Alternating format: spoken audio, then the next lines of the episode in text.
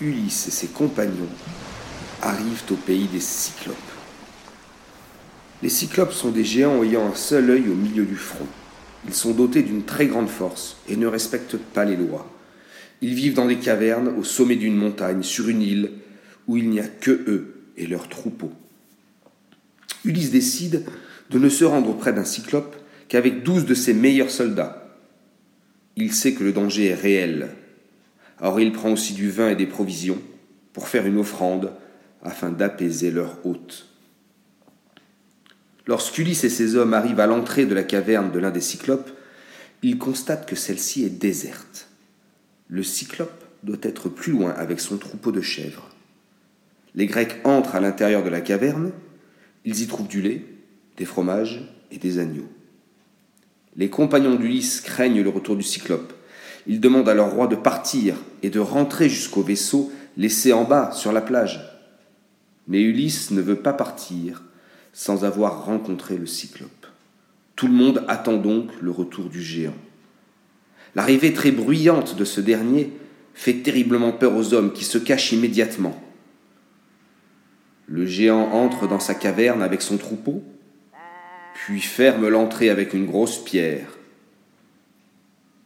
Enfin, il se met à traire ses chèvres.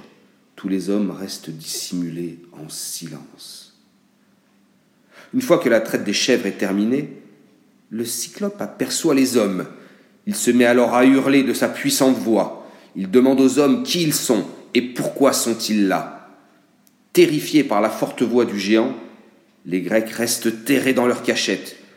Ulysse a à peine le temps d'expliquer qu'ils sont des soldats de retour de Troie que le cyclope saisit deux des amis d'Ulysse, leur brise la tête par terre, puis les dévore. Après son repas, le cyclope s'endort au milieu de son troupeau. À l'aube, le géant se réveille et dévore à nouveau deux hommes en guise de petit déjeuner. Puis il ouvre la caverne, guide son troupeau vers l'extérieur et referme la caverne avec la grosse pierre sans laisser s'échapper Ulysse et ses compagnons. Ceux-ci sont pris au piège. Tous craignent que de retour le cyclope dévore encore l'un des leurs. Ulysse réfléchit à un plan pour s'échapper. Une idée lui vient. La première étape est de crever l'œil du cyclope avec un pieu.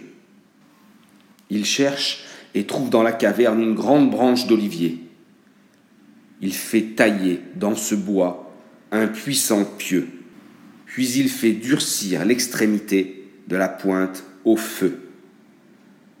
Une fois de retour, comme la veille, le cyclope ouvre la caverne, fait entrer son troupeau, referme la caverne, traite les chèvres, puis dîne en mangeant deux compagnons d'Ulysse.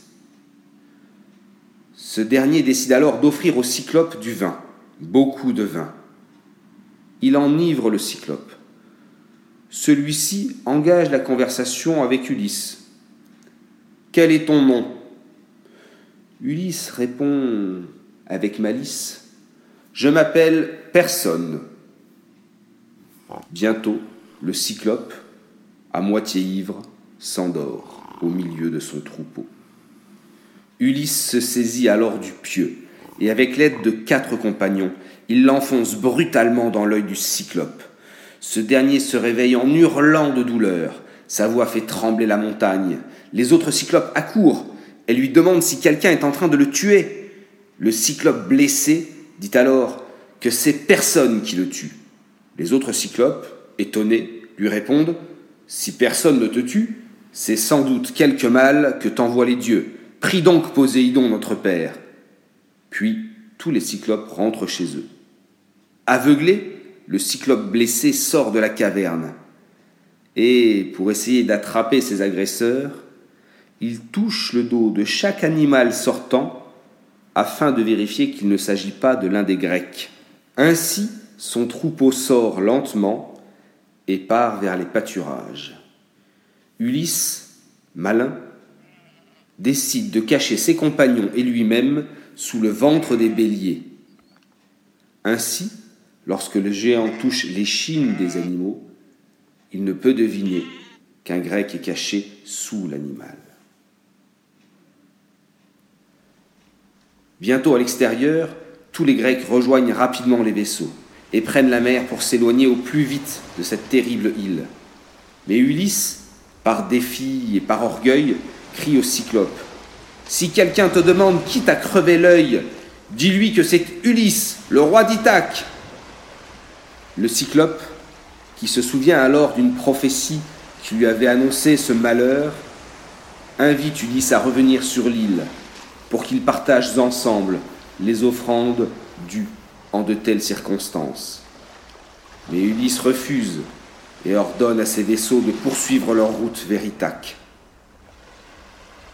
Le Cyclope en appelle alors à Poséidon, son père, le dieu des mers, pour que celui-ci empêche Ulysse de retourner chez lui.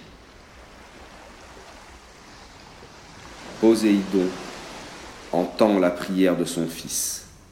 Le retour vers Ithaque risque de ne pas être simple.